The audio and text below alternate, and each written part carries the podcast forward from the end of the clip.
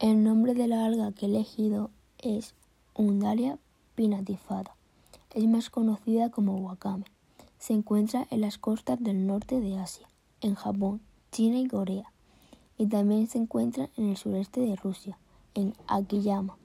Las propiedades de esta alga pues son que tiene un alto en ácido, hierro, magnesio, ácido fólico y yodo.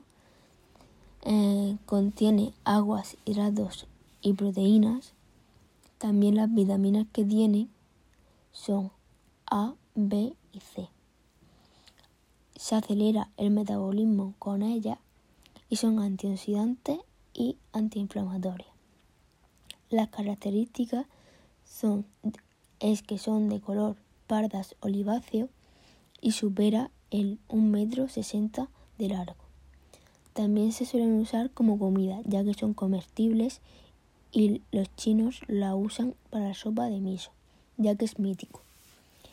Esta alga está incluida en la lista de 100 especies exóticas y en la conserva de la naturaleza.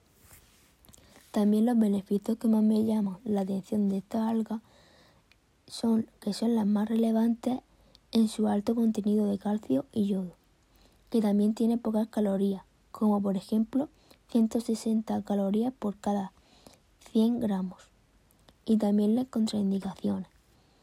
En el caso de tener un trastorno o enfermedad no se pueden tomar, y también antes de tomarlas tienen que ser recomendadas por un profesional. Y también no no se deben de usar como alimentos ricos de yodo, como la sal de